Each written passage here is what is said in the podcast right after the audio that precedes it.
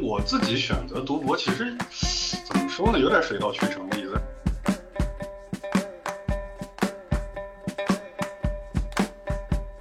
但是那这个问题就来了，你不是群体啊，你作为你来说，你不是群体，你是个体。你在选择这条道路的时候，你要想，你要问一下你自己，问两个问题：我为什么要选择？第二个是我合不合适这条路？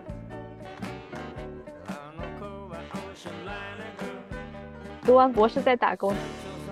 我还是按照我自己想要的这个节奏和状态去完成这四年的生活。但是我觉得，给我几年时间，应该。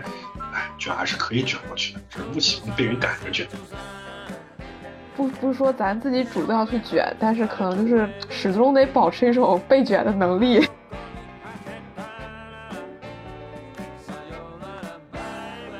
每个读博的人写博士论文都是在逼自己，都是拖到最后，然后开始夸夸夸，把自己逼到最后逼急了才能写出来。不然的话，你永远不会动手写。你老觉得我没准备够，我还要再准备准备。只有等到那个 deadline 就在你面前的时候，你才会让自己开始动手，一边写一边想，一边写。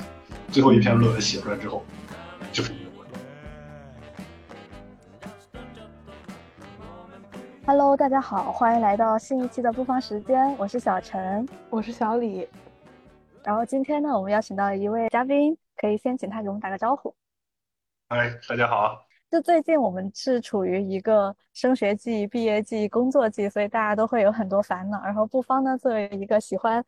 聊烦恼和解决烦恼的台，我们就邀请到了这样一位师兄，他是人大青史所毕业的历史系博士，然后现在就职于呃南方的一所二幺幺高校。然后今天我们想要聊的一些话题呢，就是关于一些文科博士的传言到底是真还是假，我们来听听当事人的感受。主要是之前在跟师兄聊天的时候，感觉就是我听到的那些对文科博士的呃未对未来的那种担忧，在师兄这儿好像就都不是事儿。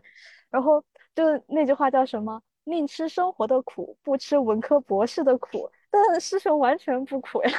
所以今天我们就来探一探，到底是一个什么样的情况。嗯，然后师兄有大概的一个背景呢，就是在。呃，人大的青史所念博士，然后期间有去呃斯坦福交换一年，然后现在毕业，所以我们这一期可能会涉及到博士生活，然后交换的这一段时间的学业情况，呃，生活情况，然后还有毕业季的文科博士求职之路等等。然后我们今天就先开始吧，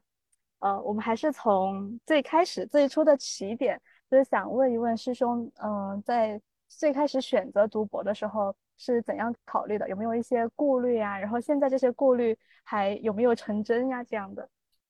哦，好的，那我就开始说了。因为我自己选择读博，其实怎么说呢，有点水到渠成的意思。但是你刚才也说了，说这个文科博士很多人就在纠结到底要不要读这个东西。我觉得其实存在的一个一个整体与个体的关系吧，或者说群体与个人的关系吧。就可能作为群体来说，呃，文科博士这个群体好像看起来就是呃性价比也不高，然后现在求职的时候也是挺多这个不利的因素啊，就是这个岗位越来越少，然后被卷的就只能去呃走那个飞升即走的路啊，或者就其他呃想做做个博士后啊等等等等。然后，但是你作为个人来说的话，我自己是因为我零九年参加高考之后，我呃。第二志愿填的就是历史，因为我们当时平行志愿 A、B、C、D 四个志愿，呃，四个专业，然后第一个填的是经济嘛，这没办法，家里让必须要填的。第二个就填的是历史，然后后来就一路也是比较可以说比较顺嘛，也没有想太多，也没有说给自己太多的选择，就很自然就选择说是继续读历史的硕士。当然当时是，呃，当时选择是。在本校读书还是在外校读书的时候，可能还是纠结了一点。我本科是在呃南开大学历史学院读的，然后他的历史也是这个比较不错的学校。当时就在纠结说要在本校读还是在校外读，因为校外不是毕竟有一点挑战的意思嘛。当时想试一下吧，冲一下吧，试一试人大吧，人大青史所，哎，然后读上了。然后紧接着到这个读博的时候，因为我当时呃申请的是这个硕博连读，就是免考的，当时没申上。当时就就一个比较大的比较大的挑战就来了，你到底还要不要继续读博？然后你如果读博的话，你是选择，因为当时呃读博是要考博嘛，考博是很多大多数人都是同时考好几个高校的。当时家里人也在说，你如果是要呃读博的话，要考博的话，你要不要多选几个高校试一试？我当时就在想说，作为我个人来说的话，我要选择的就是这个地方的博士，我去选其他地方的博士也没有太大意义。然后说，如果说是找工作还是读博的话，我很早就确定了，我对这个呃专业还是挺感兴趣的，还是想继续在这条路上走下去的。所以作为我个人来说的话，看起来好像选择很多，但实际上对我来说的选择只有一种，就一条路走到黑吧。所以我当时考博也只选了一个学校，我也没想别的，也没想学的高校的问题，然后就考上，然后就继续在这个人大继续读下去。然后呃出国的时候其实还算是蛮巧的，其实确实挺巧的。一开始没有考虑过出国的问题，因为一开始我的英语其实挺差的，就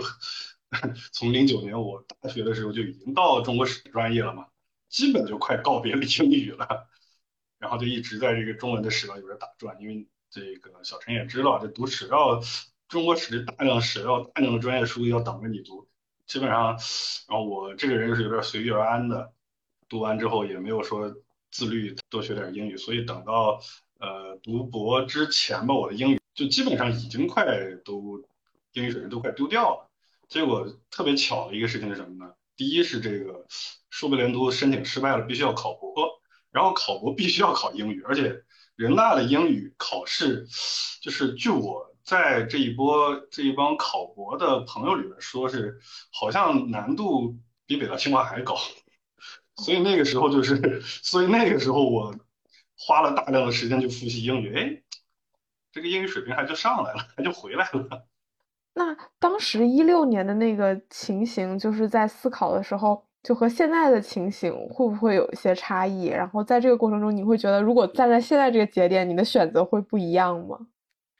其实怎么说呢，就是做历史有一个最基本的要求，就是不能假设。因为你一旦假设，就是你一旦把历史回归到那个点之后，你可能会觉得好像只有一个条件变了，比如说你觉得就业形势变了，但实际上可能你到那个节点之后，不光是你的就业形势变了，可能其他的东西也都会随着变，可能会影响你的不不只是这一个。所以我说做历史尽量避免假设，但如果要假设也可以。如果说把我放在那个时间的话，可能呃经过了这么多年的。就去做历史，我可能确实也没有别的能力 去做别的岗位了。我其实，呃，之前也也试过其他的工作啊。我当时大三的时候去杂志社实习过，然后大二的暑假也在我们家的镇政府里面待过一个月，也是是就是那时候还没有说乡村振兴，还没有说扶贫开发，我就也是经历体验了一番。然后二零一五年就是研二那个暑假，我还去乐山挂职了一个月。在他们那边这个团市委挂职了一个月，就也算是完完整整的经历了一套那个政府工作的这这个过程吧。体验完之后，感觉本来是在学校里边做一做，搞一搞自己的学术，看看书还是比较适合。因为我就是，刚才小陈又说我这个没什么，好像没什么烦恼，因为我这个人就很随遇而安。然后我觉得自己做的事情还挺喜欢的，就烦恼一些东西，好像，烦恼也是一天，开心也是一天，就这样吧，挺开心的。至少我看，至少我把门关起来。然后看自己这个比较喜欢的书啊，然后读一读这个自己感兴趣的文章啊这些东西，然后再博士论就先不看了，看看自己最近最近比较感兴趣的东西，如果有新的体验的话，其实感觉是非常好的，就比我在外面就没有贬低其他岗位的意思，比如我在外面，假如说我去呃某个政府机关可能做一天干一天活之后，可能回来觉得很累，或者说在那个杂志社，因为我也有很多朋友在杂志社里面到处跑新闻等等，然后。就我个人来说，我不太喜欢那种生活，我还是喜欢坐在家里，然后按照自己的这个按部就班的工作安排，其实就没有工作安排，按按照自己的这个时间安排吧，去去去看看书，搞搞研究什么的。那是我我自己先发起一个话题啊，就是说到底到底我觉得哪些人去应该去读这个博士或或者说历史学博士，这个我还是先说在前面比较好一点。刚才已经是跟我最前面就说到了一个整集体，就是那个群体个体的关系。作为群体来说的话，很多人选择读博士，其实有一种就是水涨船高的原因，就是现在越来越多的人都有这个本科学历了，那大家就去卷硕士学历，然后现在考研的人也越来越多了，那大家都去卷这个博士学历，然后等到这个博士学历越来越多的时候呢，可能就卷博士后，或者说卷那个海归学历的，就海外海外经典，可能在至少在我我现在找工作的这两年，大家已经开始在卷这个博士后的经历了。就我刚入职的时候，呃，不，什么刚入职？我刚读博的时候，大家其实还是在卷这个博士学历。就博士的时候有个有个联合培养啊，出国的经历还是不错。但是等你等我，呃，读完读完四年，因为人大是四年制，然后我自己出国，疫情，然后自己呃拖延耽误了，延了两年。那这个时候遇到的情形就是，大家开始卷博士后学历，就是这是有一个水涨船高的原因。所以，如果你作为群体的话，你是永远你可能根本就赶不上这个学历贬值的这个速度的。但是那这个问题就来了，你不是群体啊。你作为你来说，你不是群体，你是个体。你在选择这条道路的时候，你要想，你要问一下你自己，问两个问题：我为什么要选这条路？第二是我合不合适这条路？我觉得你要选择一个历史学博士的话，你为什么选这个？你首先，我觉得你对这个博士这个学位还是有一定的敬畏之心的。它是一个做学术的，可以说现在学就是学科体系，整整个世界来说，这个学科体系的金字塔的塔，因为博士后不算学位。不算学，只是个工作经历。它是这个人类这个什么科研顶顶那个金字塔，你对它必须要有一个敬畏，你不能说它当成是一个我为了找工作我卷到这儿我就能找工作，那你是确实可能你付出这么多努力，你觉得有点回报是不行。第二个是你能不能适应呢？我大一的时候吧，是大一大一的时候，杨建群老师曾经在一次这个呃带着我们出去访学游学的这个。交流上，他跟他是跟其他学校的人说，但是我当时记下来，我觉得这个还还挺好，就是说学学历史、读历史学博士，或者说做好历史，应该具备哪几个比较重要的因素？他说了三点，第一点是有天赋，第二点是要有计划，第三点是能执行，也就是要努力。有天赋这一点，他说这个东西你如果欠缺的话，你是可以通过后天努力去弥补的。但是最重要的一点是有计划，有计划什么呢？你是应该是比较早对这个东西有认知，然后有兴趣，你才能够说是有计划去按部就班的进行。当然，你还要有一个执行力，就是你愿意每天往前那么推进那么一点点，你才可能说在现在的四年到八年的博士的这个学历的时间里面，拿到这个博士学位，做出你的研究。但是我现在现在看，我说句得罪人的话，还是你比较好吧。得罪人的话，很多的博士读下来其实一点意义都没有，就有点水博士。然后水表现在什么地方呢？就是很简单，我入学的时候，老师跟我说，你写论文有一点是要明确的，你的问题意识在哪？你写这篇论文，首先是要回答一个问题意识，就要提出一个问题和解答一个问题。但很多人写写论文的目的不在于此，他写的目的在于发表。虽然发表是文章的最后的体现的形式。但是你这篇论文写出来，应该是要有一个问题提出，然后再想办法去解答的。至少历史学我觉得是这样的，而不是说我为了为了写一篇论文，我就想办法凑凑凑凑凑凑出一万多字，然后发表出来，然后让自己毕业或者是怎么样，最后写出来的可能连缀在一起。可能也就是给这个 中国知网加了一个加了一条链接罢了。然后以后前人呃我们在研究前人研究的时候，总是说回顾提了一下，然后踩了一下，说这个地方研究的不对，我们就要从哪哪开始突破。当然我不是说我自己研究有多好，但是我觉得至少我还是听了一下这几位老师的话，还是努力的在往这个方向去去努力吧。了解。那刚刚师兄提到发表这个方向嘛，那就是比如说读博读这么多年。一定要发表成果才能毕业，还是说，呃，一定要发表成果才算是你读博没有白读？还是说什么样让你觉得就是你的博士的这段时间是没有被荒废掉，或者是说对对于自己是很有价值的呢？让我自己来说的话，我可能做这个评价还不太合适。我转述一下我在国外的导师和这个国内听到大多数老师，其实说一个人的博士到底读的有没有价值，其实并不在乎。其实关键的还是在于你这篇博士论文写出来，到底有没有回答，就是还是刚才说的话，有没有问题意识，有没有问题意识，你有没有解答一个问题，有没有在这个人类的这个知识的基础上做出一点点突破，把这个人类这个方面的研究往前推进那么一步，一小步也行，一点点也行，往前那么推进一点，而不是做重复的工作。但是发表这个东西怎么说呢？因为你要评价一个人。光靠他自己说我自己有多优秀，那很难，因为有的人表演型人格，他特别能说，但是没什么本事，像我这种。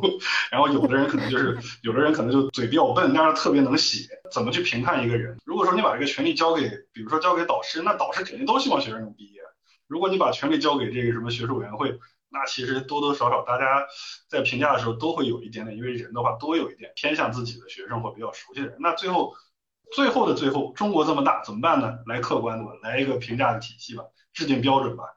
这就是我们这个我们所有的老师天天在说，一切东西都量化了，一切东西都量化。到底博士优秀不优秀，看他文章发表有几篇啊？好像发表的越多你就越优秀，也不是说发表的越多你就不优秀，也不是说发表的越多你就越优秀，并不是说你发表了四篇就一定比发表了一篇的人优秀，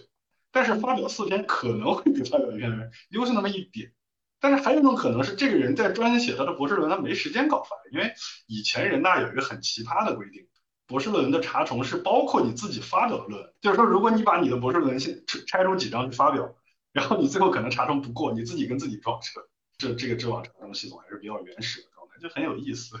所以当时这个老师还是意见是比较大的，但是后来改掉了，把这个规定给改掉，就是可以去掉自己发表之后再查重，那就可以可以拿着这个。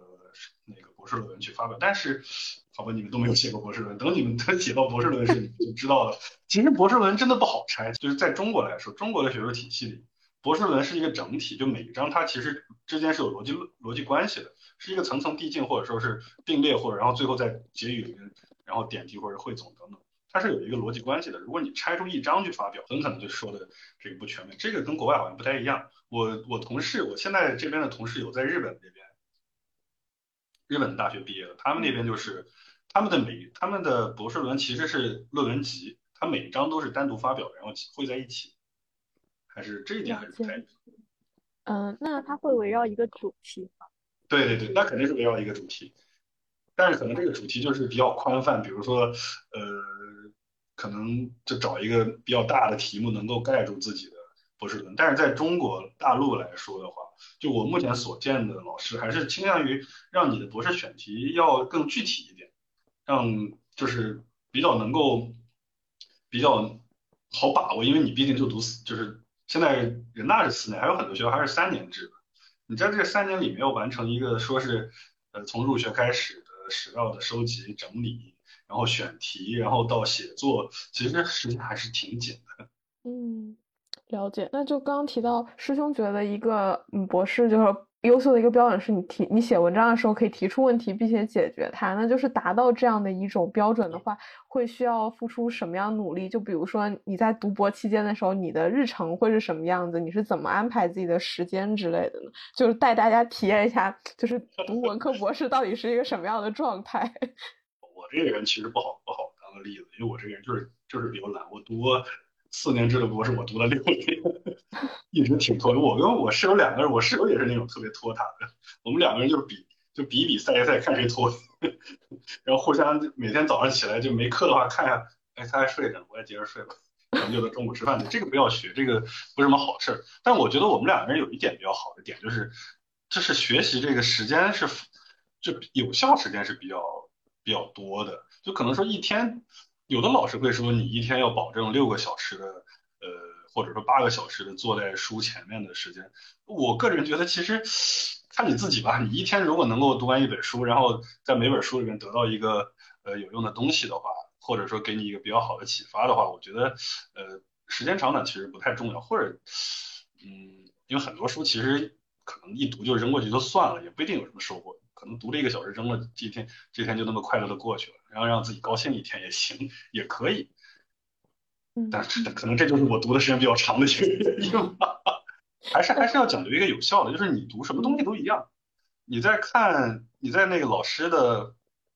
指导下，你像呃历史学是一个怎么说呢？就是一个发展比较成熟的一个文科的。文科这个学科就很多专业都有自己的这个必读书，或者说比较那种比较就是代代相 也不能说代代相传，就每一代每一就是你的老师会跟你说哪些书是一定要读的，哪些文章是一定要读的，然后哪些史料是一定要读的，有这些东西放在那儿，基本上你也不会跑歪了，你就在那儿仔细读，然后从里面读出东西来。呃，那个南开大学李志安教授前段时间来我们这儿说嘛，说历史学是一个和其他学科有一个区别在哪儿？就是历史学的研究不是一个后人可以直接踩在前人肩膀上就完成的东西。就是说前人写过文章，前人用过的史料，不是说你直接看他的文章，你就可以直接拿过来用了，或者说你就可以不读了，你还要回过去读。比如说，呃，很多那个老先生可能用过东华录，我们清史的用过东华录，那你可能看完他的书之后，不是说你以后就不去读东华录，你就靠你就拿那个老先生的书说东华录写过什么东西，不是，你还得回去读，因为他读到的东西和你看到的东西，并就是能得到的东西是不一样的。因为他读出来的是根据他的学科经历，根据他的呃自身的经历，或者说他的理解，或者说他那一刻他脑子里正好呃脑子里过了哪个事情，他想到了什么东西，哎，他这个时候得到了一个得到一个启发，然后在他那个年代他有这样的启发，但是可能在我们今天，在比如说作为我自己，可能很多老先生都已经工作有工作经验了，而可能看这东西跟我不一样，然后我这种没有工作经验的，纯粹在大学里面待过的。但是我是生活在二十一世纪的 大学里面的人，我可能结合我的这种生活，我又有新的体验，可能还不太一样。来一个大家都知道那个教魂这个案子，教魂这个案子，可能大家看到的是很多这个老这个这个之前是孔飞利先生研这个研究过，说是这个关于这个官僚制度的一个清代官僚的一个失控啊，或者说是什么阴旋这种东西，疫疫情兴起来之后，很多人就把教魂这个东西拿出来。他其实看到了一个什么呢？其实看到了一个下面是如何应付，然后上面是如何回复这回复这种东西。他可能在不同的时代下面读到的同样的一个史料，他又是有不同的体验。所以这也是为什么历史学能够一直一直存在下去。不然的话，历史嘛，总是要这史料总是会有枯竭的那一天。但是为什么它能够活下去？可能就是在不同的时代会有不同的体验。这是我自己的一个看法。其实读这四年好像也不一定说。我非得要给自己带一个什么枷锁，而是正好有在四年的时光，让自己可以再沉浸在这个史料之中，可以再去做自己的一些研究。就想，尤其是刚师兄举那个呃杨念群老师的那个例子，他说的给大家的一些呃寄语的时候，我本来以为，因为杨老师是一个很浪漫、很理想化的那样一个状态，给我感觉是，但他给的建议又是很切实的，就是你一方面保持着你去读博的那种。呃，比较好的心态，一方面又得一步一步的去跟着你的计划去走。其实我当时和我就没想到师兄给的回答是这样的，就是你的对你的博士生活是这样的，你当时做选择是这样的。我本来以为还会有一些就是世俗的考虑，就比如说，呃，就算读完博，可能之后工作也还是很难找，然后大家越来越卷，这个时间投入也很大之类的这样一些。一些情况，而且还有一种就是读博的这个过程中，就是好多人可能会经历比较大的压力，你去完成你的论文，同时又要，呃，又要面临着就是走入社会之后找工作这样的压力。就是我之前看到有一个数据说，就是，呃，文科博士里面有百分之四十的人 都有抑郁的状态。这一部分人生活是什么样子呢？就师兄觉得你是为什么没有到那个状态，而是进入了一个比较好的状态？这个世俗的世俗的东西也有，但是我觉得还有一个问题，我可能没有我家庭方面没有那么大的负担，这个是比较这个我刚才没有说，其实这个我觉得也是一个很重要的点，就是我我目前没有家庭的负担，很多其实我认识的在读的博士或者说毕业的博士，其实很他把博士读得很苦，我不是说不是做人身攻击，但是我就客观陈述一下，就是。他其实我我个人认为，其实他不应该去读博。如果他真的是家庭影响特别大的话，其实我个人觉得他其实应该去找工作，把目前这个难关度过去之后，如果你真的对学术有兴趣，你再去读这个博士。因为目前我们国家这个博士还是不会考虑你的出路的。他只是单纯的把你培养成一个做学术的，我刚才说那个摘摘取这个学人人类智慧的王冠的这个一个学位，他不会考虑你的出路的问题，他这也不是他要考虑的东西，其实是应该你在读博之前就考虑，说我到底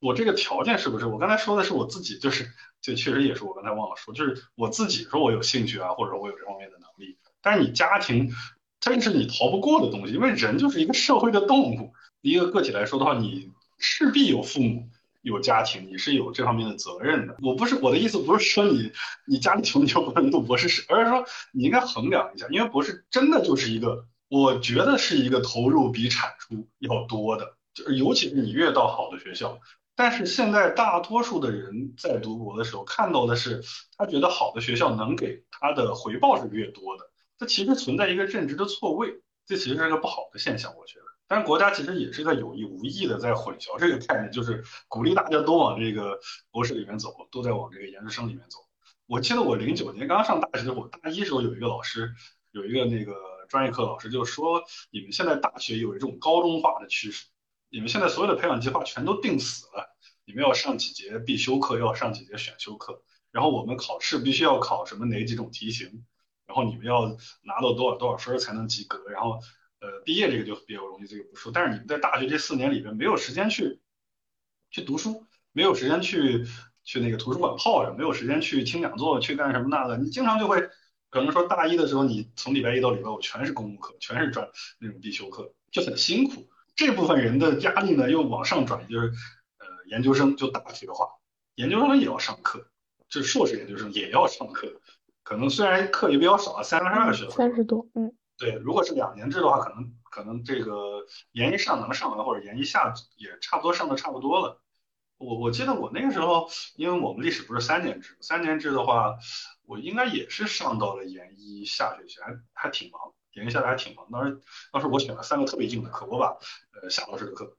杨建群老师的课，还有还有什么课我忘了，就一个礼拜给自己安排了三门硬课，然后每每个礼拜要读三本书以上，就很辛苦。这个经历还是挺宝贵的。就这段时间，在几个老师的要求下，因为我自己比较懒嘛，就要不是他们要求，要不是上课必须要发言，我是肯定不愿意读书的，还是学到了比较多的东西。但是你要想啊，你你在大学里面哪有时间去干别的事情？你就是。人大是完全把你从研究生开始就往学术方面带的，就是现在可能我不知道现在研究生是不是这样，但是老师都是默认你要做学术的。我记得我刚入刚入学的时候，我硕士导师过来问我第一件事，我可能你们现在也还是一样，就是问你要不要读博。我当时还没有想好要不要读，我说再考虑考虑。老师老师特别特别，又不想读博呀。就这个，反正其实老师都希望。比较年长的老师会更多希望你继续走学术的道路，现在年轻老师反而是。你要想好哦，你再考虑一下。没错，没错。其实这个就是，其实现在就是大家年轻老师，就是因为也是见的多了嘛，就是自己可能也是自从这个路上走过来。你比如我现在，我现在看这些学生，他有的学生过来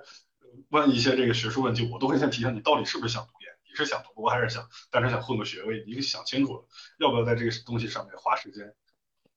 因为你花出来的时间，你在历史学术上花出来的时间，可能对你找工作其实没有太大的作用。你读了这么多，你像尤其像我们古代史，读了那么多史料，我当时我记得研一开始，研一下吧开始读这个地方档案，就清代人那些档案什么的，奏折我还没开始读。你说读完这些东西之后对你工作有什么用呢？可能聊天时候好玩，我读过这些东西，但实际上。其实也没有太多直接作用，可能你还不如多读几个什么怎怎样写好公文，怎样什么这个，还不如多刷几套公务员考试题，或者说那个什么行测申论或者面试面经这种东西，或者考个普通话资格证啊这些东西，那个东西反而更实用一些。哎，那还是得考虑清楚。我其实有一个好奇的点，就因为我完全没有考，我就基本上就是放弃读博这条路嘛。那其实我也没有太去仔细的呃查过，就是读博需要什么样的门槛，就是不知道像比如说小陈今年读博和师兄今年读博的时候，就是大家这个读博的门槛会不会有什么差异？就有什么硬性的要求吗？嗯，门槛其实还挺低的，但是问题就是因为门槛低，所以满足条件的人会很多。就是门槛看起来好像很低，比如说我记得。现在好像人大已经全部改成申请考核，连考连考试都不用考了。我那时候还要考试呢，现在好像全都改成申请考核制了。对。但是改成申请考核制，虽然不用考试，但是问题就来了，到底录谁呢？你要是现在去去去那个去推荐你们一个特别好玩的一个博主，就微博关注这个南瓜博士，去看他那个微博，经常会有人问各种各样的这个考研考博这方面的问题，你觉得很很好玩，就是因为门槛太低。所以大家反而无所适从，反而就反而引起了一发新的内卷，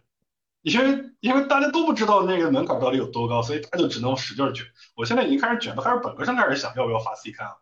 我说我读博的时候都没想要不要发 C 刊的事情，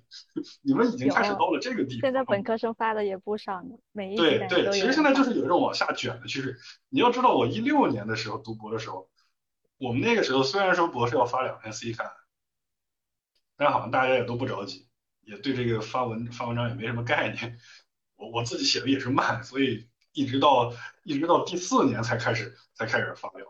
嗯，你赶紧写毕业论文吧。没时间了，已经延期了，然后自己还出国转了一年。我出国转了一年，其实当时还有个纠结，我说当时我想出国到底是在国外写博士论文呢，还是说在国国外多听点课，多长点见识？转了一圈，后来听了第一个礼拜之后，我决定延期吧，难得出来一趟，难得去那么好的学校，多听点，多听点，多听多学，长长见识也好。扯得有点远了，就说回来，就是这个门槛门槛很低，但是隐性的要求非常多，你不知道你符合哪。但是我觉得起码的要求就是我刚才说的，你有一个问题意识，你读书能够读出自己的见解，你在老师面前你能说出自己的看法，而不是人云亦云。我其实好多人在这个可能考研考博这种培训班啊，在讲那个面经什么东西，我就觉得有的时候觉得有点有点浪费时间，就是讲这些东西可能并不是你制胜的关键，可能有的时候只是说。你表现出了一个比较强的求知欲和比较不愁未来的一个家境吧，他可能觉得招你进来比较放心一点。如果他招一个家庭比较困难的，其实导师也很犯怵，他可能担心你读到第几年之后发现，因为人大博士的收入是很低的，但整个国家的收入都挺低的。对，人大博士是多少钱呢？人大博士，我当时我刚入学的时候是一年一千一个月一千块钱，你说这够干啥？你说这够干啥？当你身边的朋友都现在是不是一千五了？但也没有多少。一千五是这样的，一千五是因为当时几届人大我忘了是那个谁，杨振宁还是饶饶毅了啊？对，饶毅，饶毅提建议涨工资，给人大就给大家涨成了一千二百五十。然后怎么涨到一千五的呢？是把以前发十二个月的钱改成发十个月，这样每个月就变成了这样每个月就变成了一千五。所以你一个月一千五，其实也就够你在学校里吃个食堂，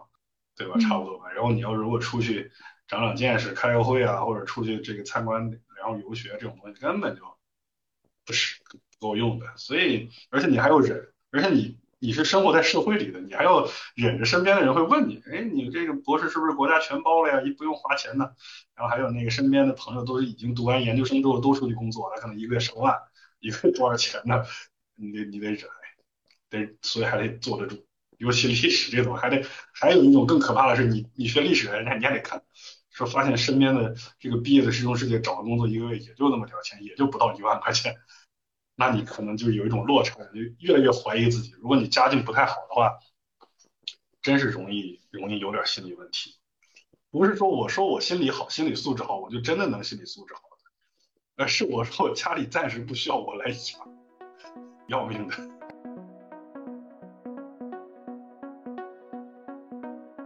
比如说人大，就比如说历史学这一级的话，大概就业的一个比例是什么样的呢？就是有多少人去谋得高校的教职，然后有多少人可能选择其他出路，然后这些出路是什么样的呢？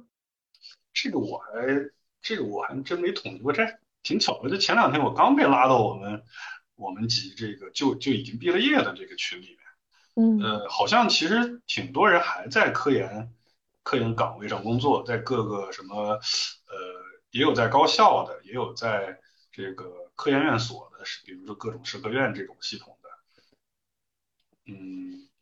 我们其实说说是说，我们一六级，然后是正常毕业是二零年毕业，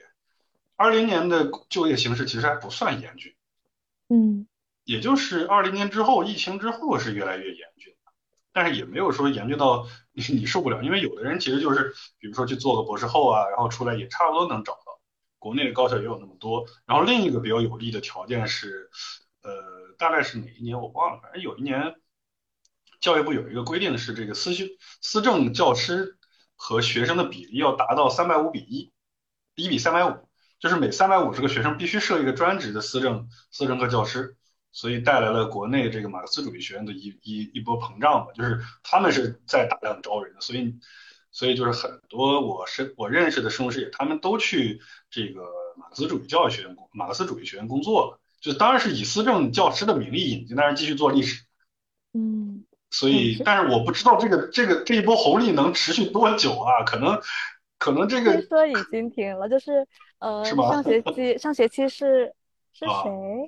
是民大的一个老师过来分享，因为他就管着学院的，他就是管着学嗯院的那个教师招聘的这样的工作，然后可能也和马院那边比较了解，就说之啊前规定的这个岗现在已经基本上 耗消耗殆尽了。对吧？所以其实你看，嗯这个真的是挺那个什么的。我其实这个东西就是怎么说呢？就是博士是一直在扩招的，从我二零一六年，二零一六年还没扩招，二零一七年往后吧，我我当时 之前不是还推给这个小陈一个一个图嘛，就是对，就是每年的博士的人数的这个变化和每年高校的教职岗位的变化图，在二零一九年达到了一个交汇点，就是岗位是最多的，毕业是最少的。二零一九年，随后岗位越来越少，博士继续一路增高，就走过了这个点交叉点了，开始分离了。所以其实 其实二零年前后还算可以，但是我看到那个图就是开始难过。对，然后这个东西是怎么来的？我我我发的时候我也说了，因为是在三呃三四十年之前，老三届刚刚恢复高考那一届，他们读完本科，或者说直接留校，或者读了研、读了博再留校，这些人基本上就是在二零一九年或者二零一八年这几年吧，到二零二零年前后，这一波人达到退休年龄，大量退休，所以空出了很多岗位。然后，但是这些人退休之后，很快岗位就被就被大量毕业的博士给占满了，所以再过几年可能就会越来越难毕业。所以，博士生不去做科研是一个可以说是一个必然出现的现象。所以我刚才说了那么多，我说这个个个人还是希望你能够有这个学术能力，但我只只能说是针对个人来说。我只能说，希望说听到这个听听到我现在讲话的这这个这个某某几位朋友啊，你这个可能你坚定了学术信念，然后你觉得自己也具备杨老师说这三个特质，然后你对这个也是有兴趣的，我希望你能够去读，至少博士还是要有搞学术的吧，我希望你能够去读。然后其他的，呃，如果说你对这个并没有兴趣，然后你也只是说是想读一个想混个博士学位去找工作，嗯，那也去吧。因为现在毕竟博士不进搞学也是挺多的，这个这个不牵涉不这个不牵涉到谁比谁高贵的问题，这个就是一个事实。事实就是大量的博士也是也是需要去到这个各行各业去发光发热的，这个去高去去高中啊，去中学啊，对对去，政府啊，其实也是不错的。我有的时候我办事的时候还挺希望见到一个同样读过博士，他就能理解我们这个工作的有什么问题，然后我就至少这个经历跟我是契合的，我就能跟他交流了。比如说可能说这些东西他听不懂，他没有经历过，我这还得费劲跟他解释，有的时候就很累。就我这边是看到文学院的数据嘛，就是二一届的，就是疫情后这一届，其实也还好，就是十九、十七个人是进了高等教育单位，那有一个人是到了中初等教育单位，应该就是说是当高中老师或者中专之类的老师，然后还有一人进了企业，然后就是感觉。我我我没有查到二年数据，但我觉得从这个趋势上来说，有可能是说以后会越来越多，而且在二二年博士研究生这个学历可报的这种考公的岗位的话，呃，有一万两千多个，然后会招呃两万多人，所以就是感觉就是博士生毕业以后，或许有可能就是反正跟这个剩下的这个几十万硕士生一起去卷吧，就是大家可能把硕士又卷到会，可能把这就把硕士卷到这个卷到博博士是吧？其实这个我我我举一个，我想到一个就是就是选调生这个东西，嗯有点像选调生这个东西。选调生可能在二零一三年我本科毕业的时候，那个时候基本上本科毕业，然后在这个九八五学校，或者说是比较头部这几所学校，北大、清华这些学校，其实在基本上本科毕业，在很多省份就是能够直接进去的。然后而且是人家是各个省的组织部直接来高校要人的，或者中央的组织部过来各个高校去要人，去单点的点考。然后基本上就是笔试可能就是个形式，过了之后就能过。但是随着硕士生的人数也是越来越多，然后选调生渐渐的就就变成国考一样的，就大家一到毕业时候都去考选调生了。结果原来这个作为一个 原来可能作为一个门就是形式的这个笔试，还真就变成了有有筛选意义的笔试了。所以现在变成了选调生都要培训了，选调生的笔试也开始有培训了。那多出来的这部分这部分硕士生呢，他就去卷博士，他就去读继续读博，因为目前我暂时看到的，呃，大多数的省份博士是免笔试的，但是未来我不知道博士还要不要笔试。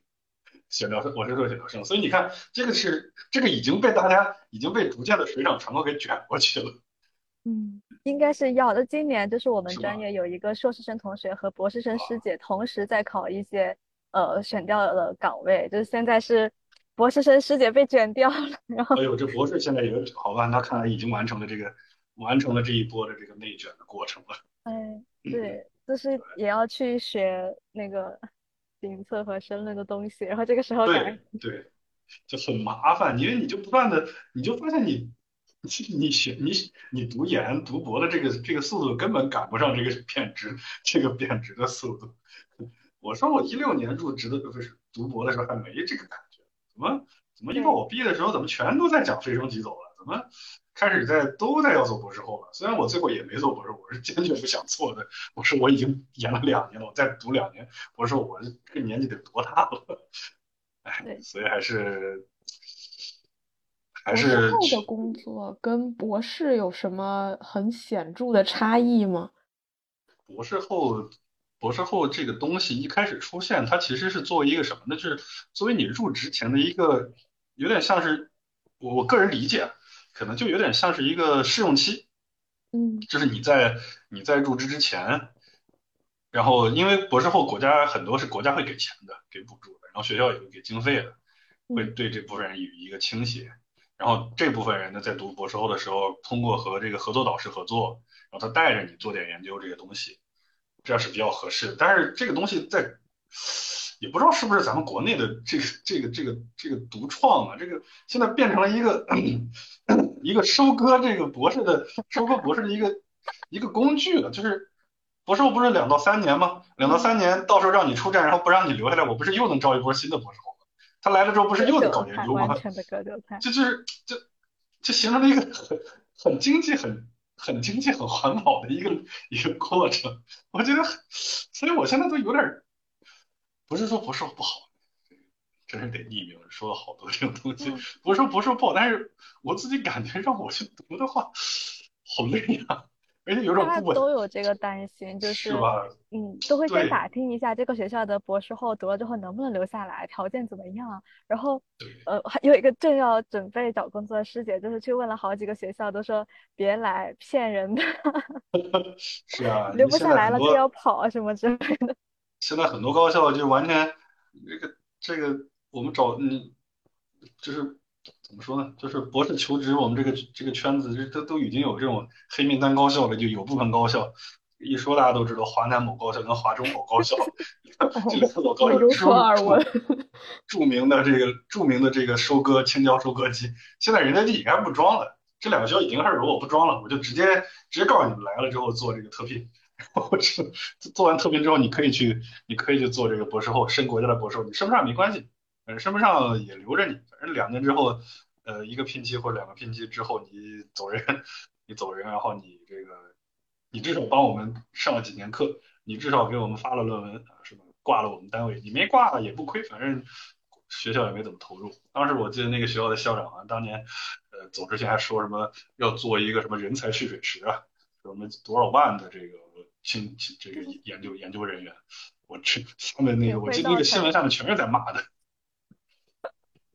就就是说，现在读博士后可能已经成为飞升即走的一个前奏，就是他还没有算你进入飞升即走这个通道里面，但是他已经要这么先卷一波。我我就没去了解那个，因为我就根本就不想去哦考虑这个东西。飞升即走是飞升即走，这个是学美国的，这个是学美国的这个预聘长聘制，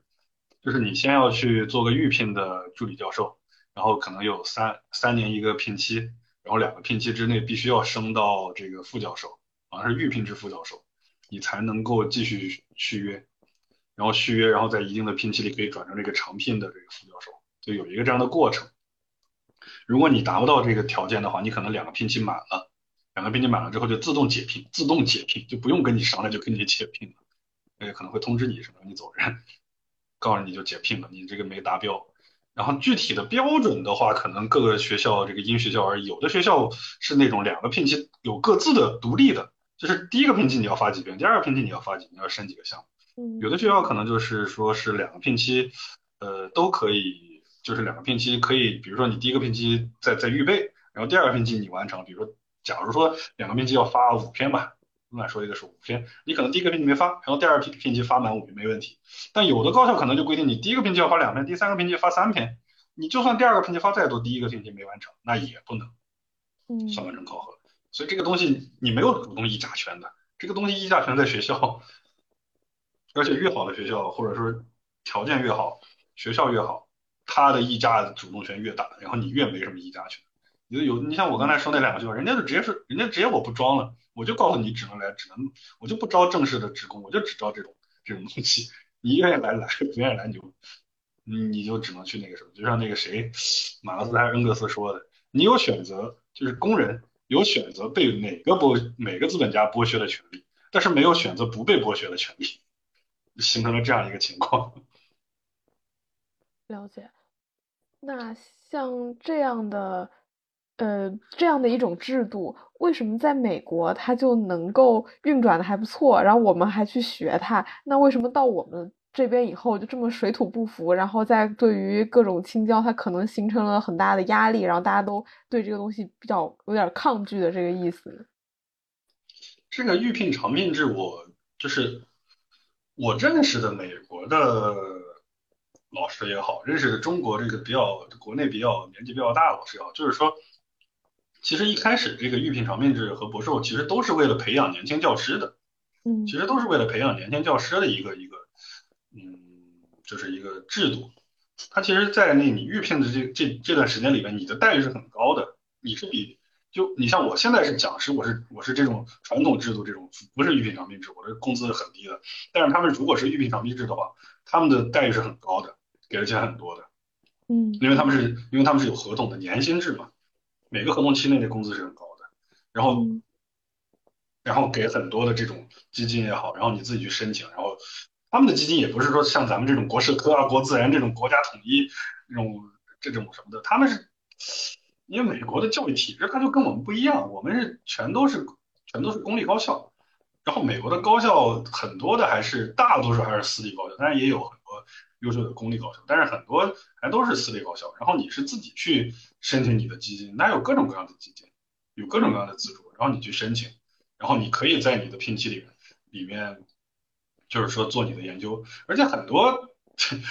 以前的很多美国的老师，说以前的我认识的，我知道的以前的很多老师，他的那个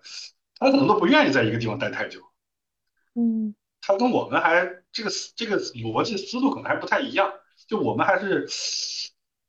我们还是比较喜欢在一个地方待着不动，当然现在好像也是渐渐的也喜欢这个跳槽的人也越来越多。但是美国很多教授其实真的就是在各地跳来跳去、跳来跳去的，都是在这个来回移动的。很多老师可能就是他，他反而觉得这种这种长聘你还约束我了，我还不想呢，我就想跟你签那种呃合同合同，一个合同一个合同来的。但是在国内，它和美国一个最大的区别，我个人觉得是一个考核，就是那个量化考核。刚才也说的这个量化这个东西。我们以前说这对高校进行排名什么东西，其实也就是一个主观上的，可能觉得北大清华最好，然后往下这些学校，你去说谁第三呢？你不知道谁第三，对吧？第三第三的高校可能有无数个，但是现在渐渐的，我们可能就会说，看看这个学校每年升上了多少个啊、这个国社科、国自然，看看这个学校有多少个院士，看看这个学校每年发了多少篇 C 刊，多少篇这个 SSCI 国际知名国国际高水平期刊，或者看这个。呃，这个学校 现在教育部不是还搞那个学科评估吗？看看这个学校里边有多少个 A 加学科啊？如果这个学校一个 A 加学科都没有，还还还被人家还被人家在网上各种嘲讽说这也配叫九八五这个东西，就就就很好，就就很就很就感觉就感觉你好像生活在这个到处都是考核的地方，你都到了，你都已经是学校了，这这学校了都还在考核你，都还在量化你，所以在这种指挥棒之下，他肯定。因为学校是由一个一个的人组成的，他是一个个老师组成，他的科研主力军是是老师吧？那我肯定是希望以最少的钱发最多的文章，也因为文章是一个重要的考核指标，申更多的项目。那怎么能够去用更少的钱去申更多的项目呢？首先，他肯定不愿意去花时间去培养一个，把一个这个老师从这个呃从这个青就是青椒，从一个刚刚入职的菜鸟慢慢培养成大佬，他可能愿意倾向于直接收割。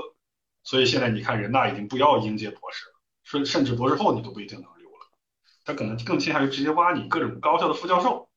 那些成名的老师或者教授直接挖过来，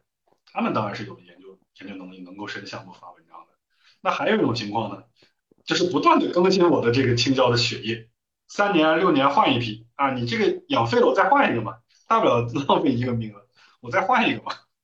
而且就算换掉你，你在工作这几年，你还是会发两篇文章，那至少还是给我们学校的科研的这个数字做出了贡献的。嗯，所以这个东西，你说好吗？那也好，因为 至少有比没有强，至少这个文章有是比没有强。但是你太过强调它的话，你像我们历史学科，它就是一个靠积累的学科，它年轻的时候它就是很不不一定能发那么多文章。不是说发不出来，很多我知道有很多优秀的这个博士在在读期间就发了很多重量级的，他但是这种毕竟是少，毕竟是少数，你还是要给大多数的像我这种正常普通博士，你总得给我一个成长的时间吧，搞个三年不到给我开除了，然后我这个人又不喜欢被赶干活，我这个人喜欢按自己节奏走，那你这个让我三年留不下来或者六年留不下来，我压力太大了，那我可能就不是现在看到那个开心的样子了。可能就天天在愁。就是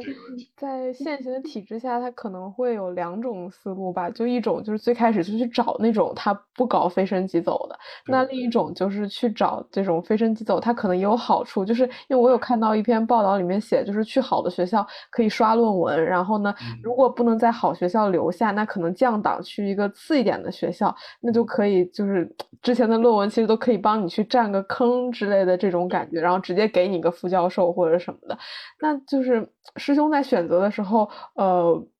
就是为什么是选择的这个呃没有飞升即走这条道路，就是完全没有想去卷一卷，就是这这方面是出于哪些原因呢？就是首先我是觉得我读书的时间实在太长，虽然没有养家的压力，但是我我也不太好意思继说继续去冒着这个风险，因为也读了那么多年的书了，我还是希望能够坐下来好好的读一读书啊，写一写。写一写东西，可能我说，呃，因为我这个博士选题本身就是比较清史这个学科来说的话，要读的书实在是太多了，史料也太多了，所以你说你三年飞升即走，我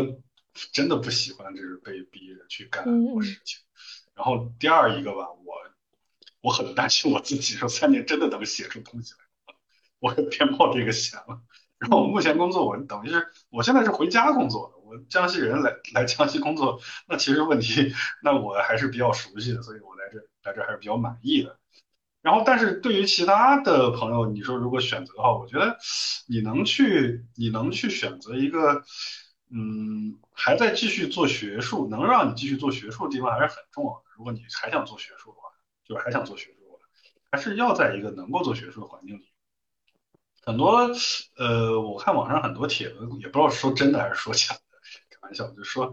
呃，建议你们直接找这个找个专科学校躺平啊什么的。那你要真是躺平，那也可以，但可能躺平的话，你也不知道以后的政策会变成什么样子。万一说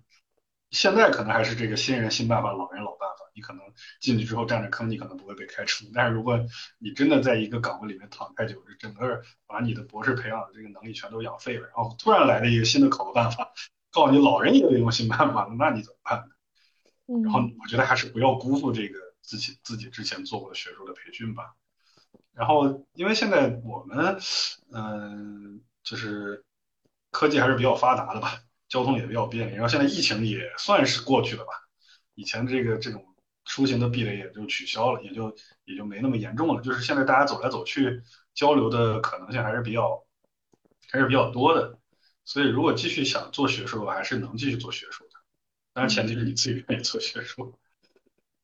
我就等着什么时候国家这个这样一个状态。嗯，就是不希望外面有太多的压力来 push 自己，但其实自己是会给自己一些设定的道路，希望自己能够按着那个方向走的。对，还是要认清自己。我觉得最重要的一点还是要认清自己，就是你你自己适合什么样的，你自己适合什么样的道路。我觉得，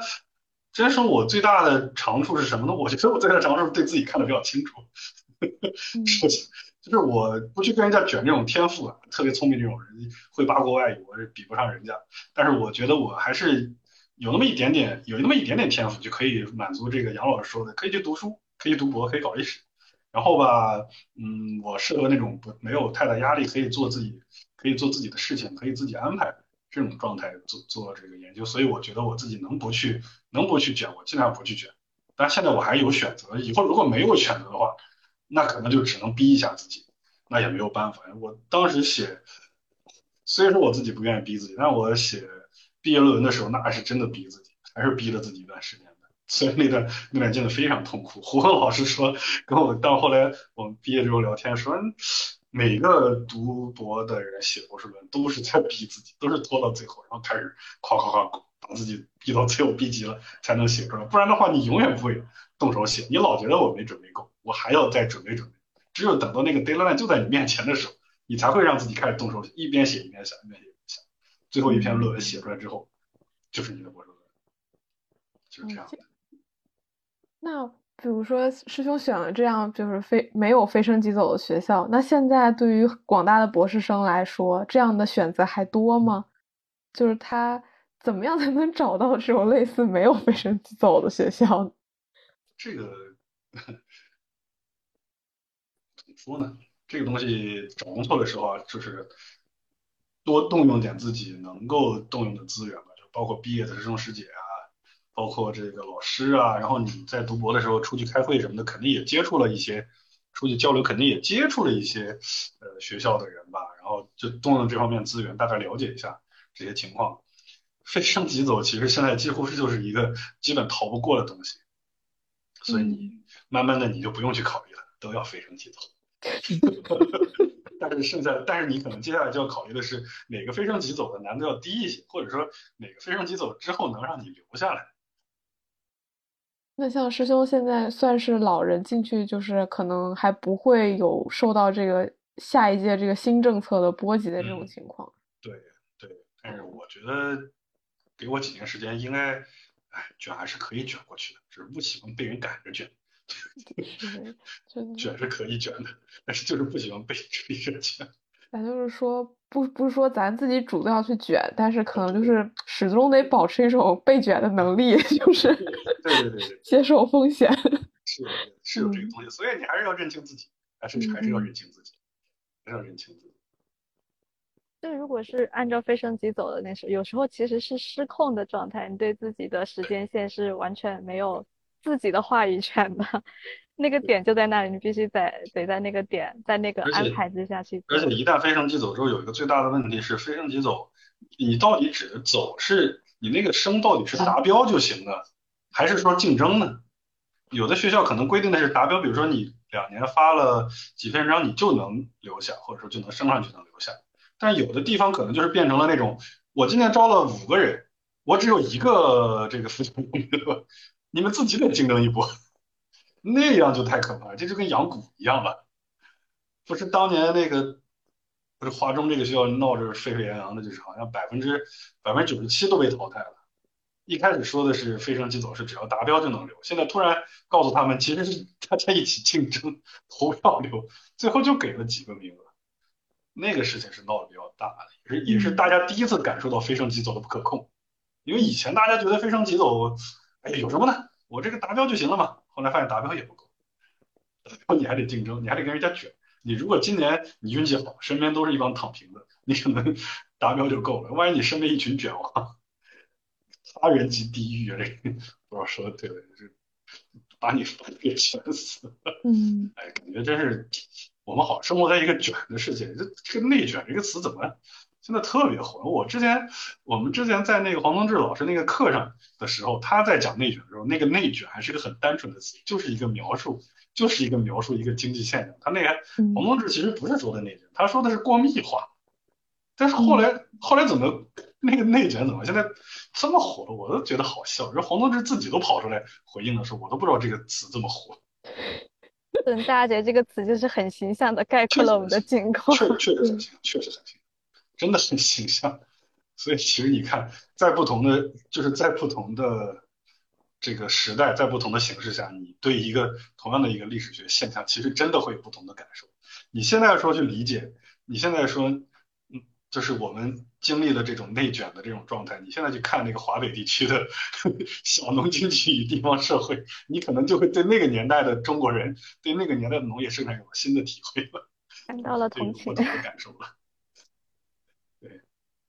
对，哎，我觉得就是现在我在考虑这个博士生生活的时候，其实师兄现在说的那些压力都在我的头上顶着。我就是就清楚的认识到了这些，但还是选了这个。就是读完博士再打工，我还是按照我自己想要的这个节奏和状态去完成这四年的生活。到了最后，我大不了就和现在一样去找工作嘛，或者是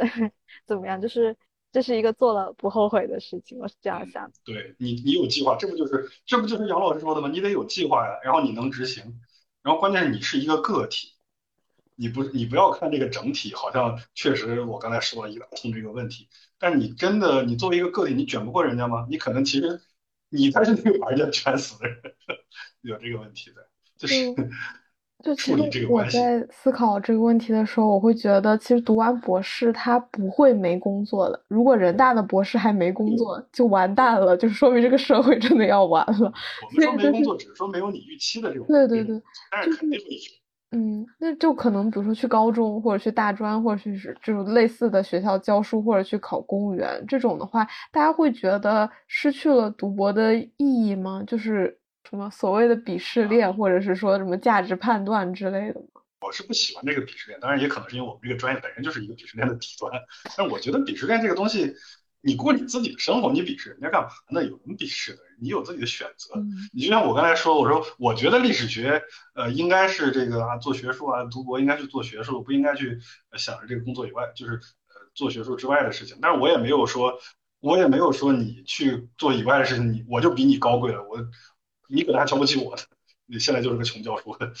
对吧？你自己过好自己就行了嘛。但是问题问题在于，你一开始对这个读博这个预期到底是什么？嗯，这才是你的关键所在。如果你一开始就想着我读博是为了卷学历、卷赢人家，我要找一个高薪的工作，比如说有的人可能觉得我的第一学历、第二学历不好，我要考一个好的这个博士，好的学校的博士，那么考这个博士我就出人头地了，我就这个家里就能这 给我给我是给我立牌坊了这种的。光是光光宗耀祖了，那你真的会有很大的差距和很大的落差，是吧？因为你，我刚才也说了那么多了，这确实会很很大落差，没有你想象那么好的工作。嗯。但是如果你一开始明确了，我读博士，因为我第一我喜欢这方面的工作，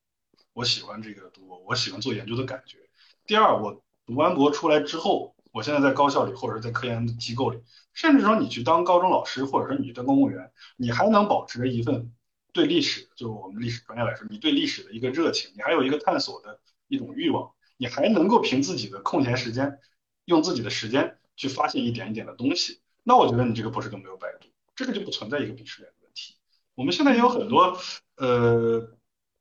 很多也不能说名科，就是很多非非高校的这方面的学者或者说是这个研究人员，他们也在一直的做这个研究啊，他们也做得很好啊。而且学历史的话，一定去去研究吗？他也可以去做知识普及啊。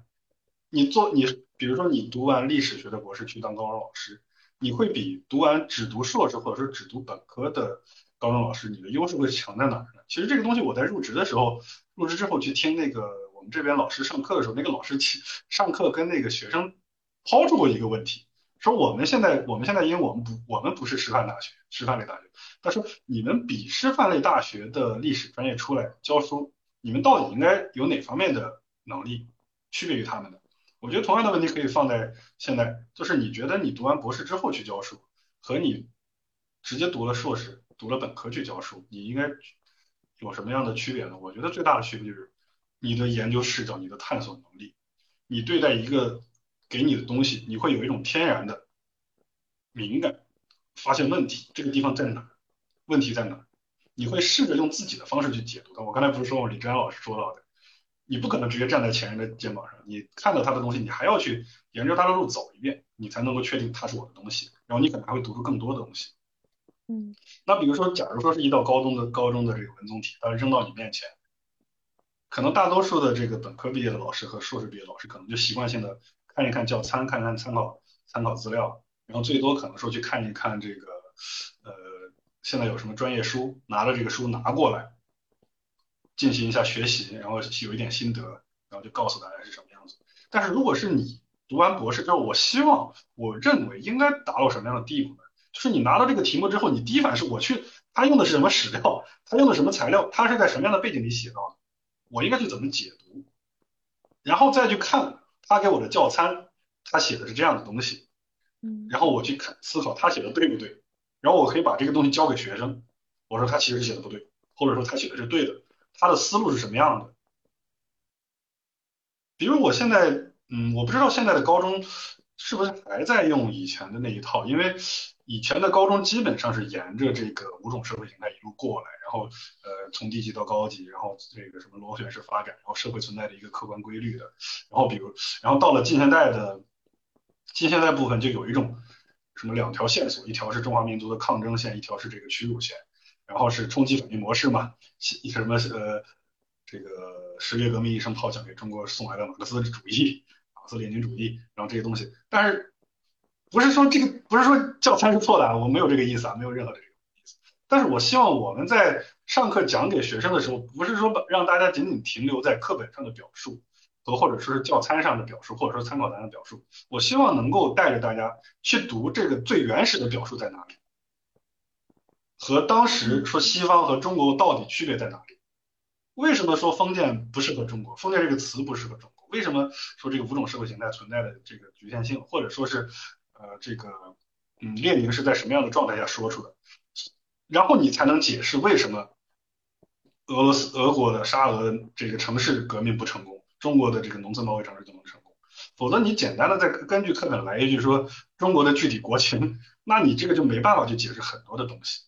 它它是一个断开的东西，所以你还是要有一个思考的线索。只有你通过这些东西去去走一遍，你跟着这个材料，跟着这个前人的研究的线索走一遍，你才能够具备这方面的。这个研究，当然，这个论述的根本在哪里，还要去找。了解。就是感觉师兄可能感觉对教学也有一些思考，但就是比如说在进入高校就得到这个教职之前，有没有想过自己呃，就是在这种。传道解惑方面和你自己的这个呃个人的这个研究这个方面，他们之间是一个什么样的关系？然后觉得自己希望在这两个部分所花费的精力的比重大概是什么样？有思考过类似的问题吗？呃，这个东西其实就是关系到一个这个教学跟科研的关系嘛。我导师当时是给我的建议，就是给所有的博士的建议，如果你想继续搞研究，要去高校，因为教学相长。嗯，只有在教学的过程中，你才能够发现很多的东西。同样的，同样的这个这这种大概的意思，其实北大也北大也是一直有这方面的传统，就是教授一定要上讲台，而且两门通史，中国通史和这个世界通史，还有什么古代通史，这个一直都是最大牌的老师才能上的。现在都是严复克先生和这个邓小南先生在上，一直都是他们在上，而且他们不断的在更新自己的研究。他们的教材是每年都在改的，然后每年通过这个通识课的教学，发现自己就是发现论文的新的地方，就是发现问题意识。因为只有只有你在教学过程中，你才会强迫自己去接受自己博士论文以外的东西。因为现在就是现在越来越多的高校，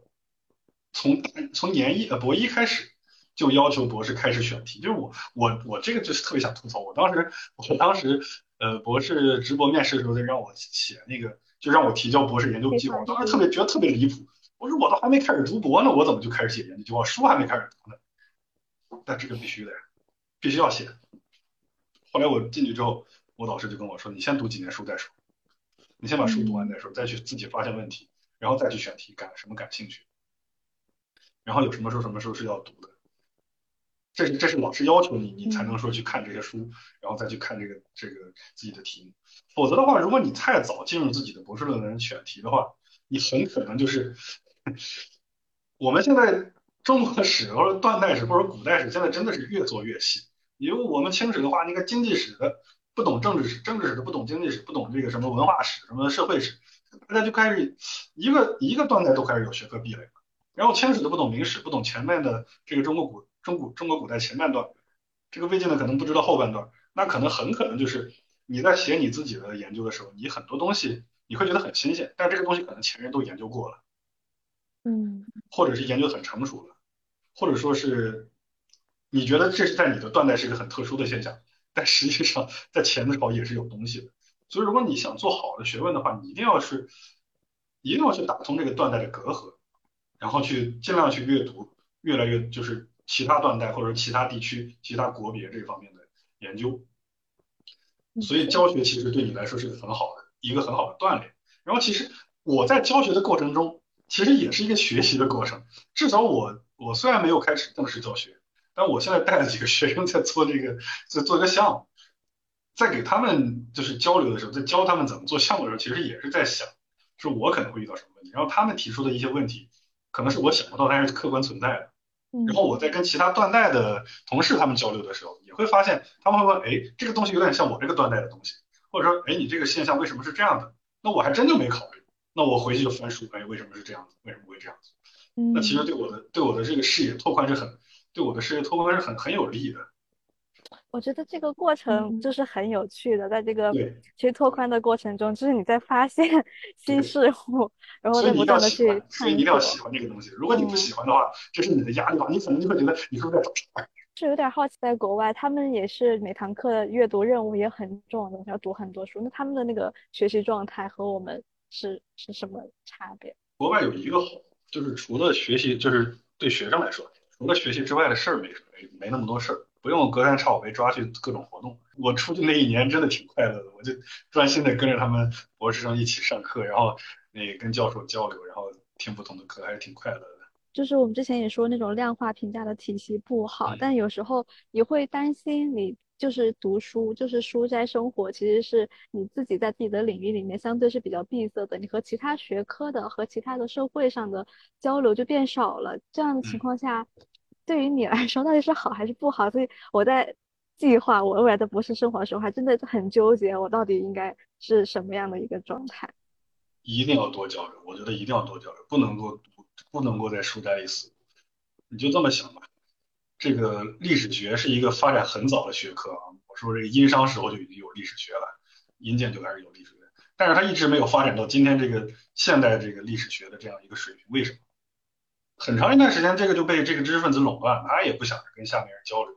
顶多你可能说做历史地理、做语地的，他们可能去 去去这个各种走访山川什么的，但是他们不会说，他们这个历史的用途就很单一，资质嘛，对吧？就记载这个记载这个士大夫啊，记载这个皇帝的言行什么的，他不去，而且与历史学配套的其他学科都没有发展起来。中中国古代一直是一个史学一家独大的一个状态，就历史学不是说史学一家独大，就是正史这个东西历史这个东西它就是经史子集，它就是占了一个大头。那其他学科，比如说社会学、经济学这些其他的学科根本就不存在。然后断代来说的话，不同的断代，当然古代也没有说什么现在那么多研究方法，但是不同的断代真的方法就不一样。先秦他可能就更看重这个出土文献，然后这个魏晋可能。呃，这段时间我跟我跟魏晋的同事交流，他们现在关注的比较多的是文化概念，这个文化权利什么家族网络这一些东西。然后比如说这个，呃，隋唐之前是这个什么关陇集团，这个什么血统氏族这一这一块儿。然后宋代他们现在向邓小南先生提出这个活的制度史，就是讲这个什么行政制度，什么嗯政治的运转，然后具体到人，然后现在也提出了这个政治文化。那其实对我们做清史来说，很多都是可以借鉴的东西。但如果让你自己把门关起来，那些书就够你读了。其实你通过跟他们交流，其实可以走捷径的。这个交流是我们现在缺乏这种环境的，我感觉大家都在避免造成。大家现在就是 都是被量化推着走，没时间跟你交流，或者说都看着自己这点地方，或者有的有的学生也是可能自己也不愿意读，然后被你那么一问，可能就我刚才说，你是不是过来找茬？就是像这样的交流，它会发生在什么样的场合呢？就是跟不同专业、不同学科、不同断代的人。吃饭，其实就是吃饭，纯聊天儿，或者喝咖啡、下午茶。所以你看我我我说，其实你每天不要那么苦，不一定读书读那么长时间，你也可以去跟人家交流交流，或者你那个出去开会的时候，你看谁的论文写的比较有意思，比较感兴趣，过去坐旁边跟他开始聊天儿。然后我我现在不是那个工作了，有一些同事嘛，我们这一批年轻的年轻的博士毕业的还不少，所以我们也会经常交流交流。嗯，然后其实其实还有一个比较好的是你你多跟老师交流，老师现在挺闲的，他们没有他们很多你去找的基本上没有没有说不见你的，你既既可以和年轻老师交流，也可以和这些就是年纪比较大的老师交流，多吸取多听听人生经验啊、治学经验啊，或者说是这个学学理上的一些东西，我还是挺喜欢和老师他们交流的。我老师经常被我抓来说。嗯，当然，毕了业之后找工作也找过他这个问题，因为历史就是一个一个一个的人，对吧？也就是不同的人能够给你不同的体验，你就站在他的视角去看东西。当然，你还要去看原始的史料，你还是要服务于你自己的研究。我觉得还是比较好的，还是要积极的走出。现在好像，呃，人大历史学院毕业是不是要求必须要出去交流几次啊？我我记得看看那个通知说必须要开出去开一到两次会吧。这个还挺好的，因为现在会其实真的挺多的。现在这种各种各样的学术会议真的挺多的。一方面能够逼着你写点论文，另一方面也能让你就是有机会和不同的人去交流，一定要交流。然后能出国一定要出国。我不是说崇洋媚外，我是真心觉得在不同的国家来说的话，他对历史的看法是不一样的，或者说对中国历史的看法还是不一样的。我。有的时候就是看那个国内有一些有些老师也好，学生也好，就老说那个美国人，呃，这个不懂不懂中文，竟敢直接写，或者说是那个什么，呃，史料功夫很差，拿着一条史料写一这个一天一本书，或什么这个那个的。但其实他是能够从他的这种理解，中国历史在中国人来做是一个专业，但是对国外人来做的话，它只是一个很小的分支。很多做中国历史的其实都是经济学、政治学。或者是社会学的背景，或者说是这样那样的背景，他们从他那个角度看过来的历史，可能和你看到历史又不一样。然后不同的学校呢，又有不同学校的这种这种学脉吧。我们这个最简单的美东跟美西它就不一样。美东那边哈佛那边可能就更看重，不是说那种虚的，就我们现在说新听史那些东西，他比较喜欢比较喜欢概念、呃对概念啊、文化、族群这些角度、权力这些角度去解释。但是他们传统的是这种，呃，费正清他们那那些东西啊，费正清那个冲击反应模式这种是也是权力，但可能我这个美西就是我去的加州那块儿，那可能就比较偏重于社会经济，加州学派很有名，他可能就偏重于这些东西。然后他们治治学的时候呢，可能更看重这个档案啊这个东西。你呃，当时这个谁，洪东志这个不用说了，然后像这个呃白德瑞，像这个前段时间出书也比较火的。基本上都是用档案写的，这个用起来，这个看起来就跟中国学者没什么区别，但是他们又能够在他们的这种学术的基础之上呢，提出自己的见解，然后有的时候可能是错的，但是你会去思考他为什么是错的，他是为什么有这个立场，尤其新听史，你不要看我们现在国内一天天的学生就天天批他，这个在你去各种这个历史普及类网站去看，他们很他们的那个受众很受众面很广的，很多很多这种。非历史专业的人很认可他们那一套东西，就是关于说这个清朝不是中国，清朝什么什么统治这种东西。那其实如果不是西方这些人提出新经史，你可能就很自然而然，就是我很长一段时间没有想过这个问题，就是没有去讨论为什么清朝要去讲这个国家认同、中国认同。那反而是他们的研究让你去反映、意识到说为什么要去重视这个东西，它的存在是肯定是有它的思想土壤的。然后偏偏就是这个思想土壤，可能就是你们这搞历史的，我们这搞历史的忽视了。那他给你提醒了，那就是很好的。嗯，其实他就给你带来一个更开阔的思维思路，然后让你帮助更好的做自己的研究。就算你是学的中国史，他们可能也会有更多的东西。那这是不是也是很多高校在就是招招招老师的时候，会觉得有海外背景的人会更有优势？现在会有这样的一种趋势吗？外学历崇拜，其实这个跟刚才那个学历崇拜其实是是一条线的，这就是一个这就是一个指数指标的东西，就是怎么去评价一个人优秀不优秀呢？这个学历高，他肯定是一个，就是博士可能默认就，你说你自己有没有，这个不好评论，但是你可能学历越高，他觉得你越优秀，就不是说一定优秀，他可能觉得你更优秀，这是一个正相关的东西。然后以前我们说是一个说第一学历歧视的问题，有的人就觉得你本科是九八五，那一定比本科二幺幺要强，它不是正相关，但是一般来说的话就是要强一点。然后可能觉得本科清北，哎，那就是比本科非清北那么是要强一点。然后继续，然后继续这么歧视下去。然后你觉得招聘博士的时候，可能觉得国外读博士那就比国内读博士，这不是难度更大一点吗？可能就是更更更优秀一点，就是个指标性的东西。你说你去问很多学校为什么好，他肯定说不上，他可能就会觉得那人家读博在海外读博士比较难，就难度比较高啊。但这个东西你你你怎么说呢？你你跟他解释说，呃，也不是说这个一定好，但是你就就就好像你第一学历跟人家争，我这个本科二幺我就是比本科九八五的强。你争不过，那人家只是一个指标性的东西，现在也没有说一定啊。现在我们也渐渐的高校，我看他们现在也渐渐的比较比较实事求是的，还是 实事求是的意思就是看你发的文章多不多，看你能不能接受非常洗澡。但是我觉得能在国外接受一个这个教育，还是一个挺好，还是挺好的。嗯，国内打的基础，然后去国外长长见识。我在国外觉得他们。呃，斯坦福他那个我们那边合作导师他的上课那种方式，我感觉就非常中国，非常中国式，因为他导师他导师是那个黄东志嘛，黄东志铁华裔，但是中国人，就是他们一路手把手的教下来的。什么呢？就是先入门，一一同一边读书，一边读史料，两个是两手都转。研一的开始，研一第一学期上这个呃读书课，一个学期一个一个礼拜一节。然后大家一起坐在一起，一个人汇报一本书，然后大可能六个人的话，每个人每周要读六本书，但是你是但是你是要讲一本书的，你是主讲一本书，其他人就是都要读，但是你主讲，但是你们就会交流，然后老师会老师会先先都整个都介绍一遍，这就是读书课，然后读完一个学期之后，你对这个整个清朝历史，因为我上的他给我们上的那个第一学期课是清史课。然后第二学期就变成了两门课，一门叫史料，一门叫还是继续读书课。然后大家一都坐在一起读史料，就直接读档案，就直接读中文的档案史料。我们那个课上中国人还挺多的，因为好多中国留学生，反而美国人是少数。然后美国人天天看着那个中文作者，他也很头大，但是他其实会中文，但是他这他就没有我们那么那么那么快乐的。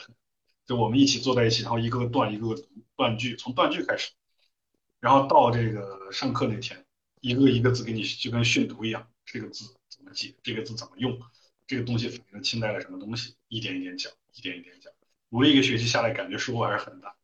就很重视基础这一块。就你不要觉得好像美国人就很懒，但其实他们就他们至少系统里是很重视这个基础的。然后除了这个课堂之外，其实他们还挺，他们很看重这个课外学习时间。像那个老师，他有那个所谓的这个 office hour，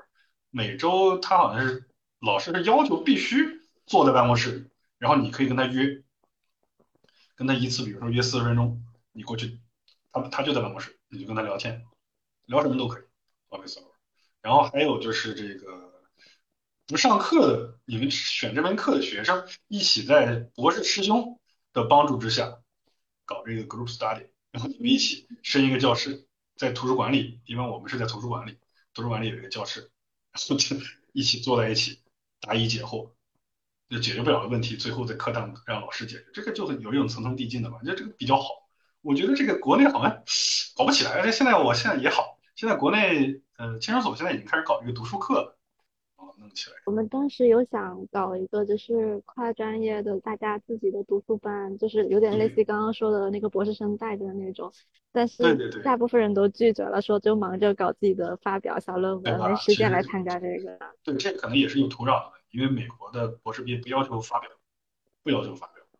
他是更看重，就是他是更看重你的博士论文的。嗯，就是我可能我最早就说了我，就怎么去评价你到底优秀不优秀，你就看你的博士论文，你到底能不能解释出来。他们也是看，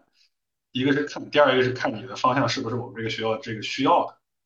我之前听过一个他们线上的讲座，就是北美球，就是找教职的一个线上的讲座，还录屏了回来自己自己学习。他们他们找工作，我发现跟我们真是完全不一样。他们那个面试是打实的有用的，面试就就是直接要告诉人家我做的什么研究，我的研究有哪些创新的地方，背景这些东西客观的东西不说，简历里都有，但这个东西一定要是你说的。第二一个就是我上什么课，我上过什么课，我能给你上什么课，直接告诉你我能够过来上什么课，这样才能让对方愿意要。国内的面试，国内没有，国内面试基本上就看看你这个人精神正不正常。因为基本上 我我来了之后，我来了之后才知道，我来了之后才知道，就是基本上你在面试之前就已经决定要不要你了，就是面试只会否定人，不会决定就要人。他要你来面试，如果最后要了你，肯定是因为一开始就要你，不会说你表现的特别好，本来不想要你再要你，其实不是。他基本上看你的简历的时候已经决定要你不要你。就你的简历上会写到你发表了什么文章，你的博士论文是什么样的。还有你的学就是学科背景什么的，学历学历背景，就很简单，看第一学历淘汰嘛。现在很多学校都是看第一学历不太好的就不愿意要，或者本硕博呃是不是都是这个专业的？比如说做这个思想史可能会跑到哲学系去求职，可能现在这种情况也，但是有的地方可能会觉得哲学系可能会觉得历史就比较过了，虽然你是做思想史，但是你还是不是哲学，他会要求你必须要跟我们这个专业相关，基本这些基本上都在你的简历里写。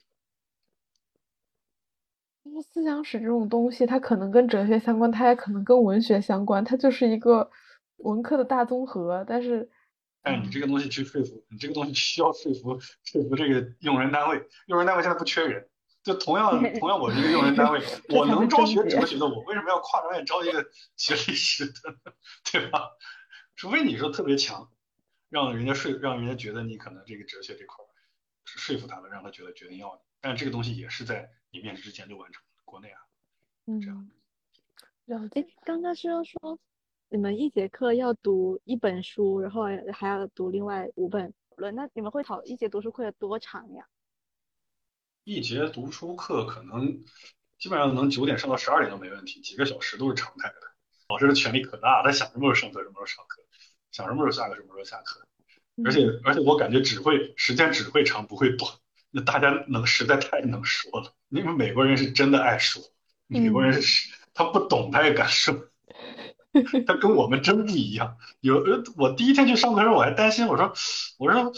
会不会大家都不想说话呀？说两句结束。哎，想多，美国佬贼能说。人家有一次上课，有一次上课是那个美国那个美国硕士，我跟他聊天，那个那个人叫 Adam，我问他 Adam 你读了吗？他说我没读。我说你那么能说，你你一直在那问问题。他说我就是我就是准备了问题。哇，行吧，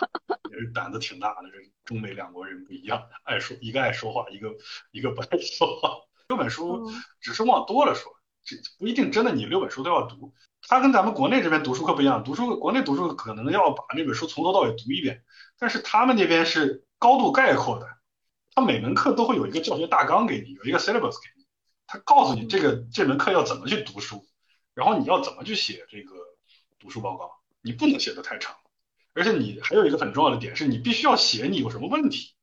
你不能光在那嘚嘚嘚嘚嘚，你还得说有什么问题。这个问题可以是对作者的，也可以是你自己发现的问题，你问大家的或者问老师，这个都可以，这个是要交流的。这个东西还是你看，这个其实就是培训你的问题意识。我们之前老看这个这个网上人说什么中国人不会提问题，中国人不会提问题，也确实没训练，大家都是一直在想怎么去回答，对吧？你问我问题，我来解答，但是没有去想过怎么去问问题。他们就一开始这个我觉得还挺好，我觉得以后如果我有去我有机会教学的话，我 还是得用一用这个 sales。我跟你们讲，这个东西在网上能找到。洪东志他不是还在开那个什么班嘛？那个什么什么班嘛？现在还在申请。你要是你要申还能申。线上现在是线上，你要申可以申的。说到这个，我想到有一个豆瓣小组，就是海外人人文的一个，就是那个课程大纲的分享小组，就是大家就会在里面共享一些这样的资料，大家可以去找。是我在国外的时候收集的那个斯坦福所有几乎所有的这种跟我感兴趣的这种文章，我觉得还是挺挺有这个收获的。就看一下他们有哪些书是必读的。其实你你发现他们其实很多书跟国内。还是很相近的，很多书都是都是一样，都是差不多的。而且这几年国内引介的这个力度是越来越大了，嗯，所以学术这方面基础是有了，就看老师和学生怎么去追了。我觉得我们还是要努力去多提问、多交流，是这样的。了解。很感谢师兄跟我们分享这么多，就是我觉得我听下来最大的体会还是说，第一是读博这件事情是要按照自己的节奏，然后以及认清自己想要从这个博士里面获得什么。然后第二个，我觉得就是要有一个嗯开放，然后交流的这种心态，然后去面对读博，可能不会说像网上传言的，就是文科这么抑，就是文科博士抑郁的这么多，因为它是一个社交、一个互动的过程，它也能打开你的思维，舒缓你的心。心情之类的，然后也谢谢师兄的分享。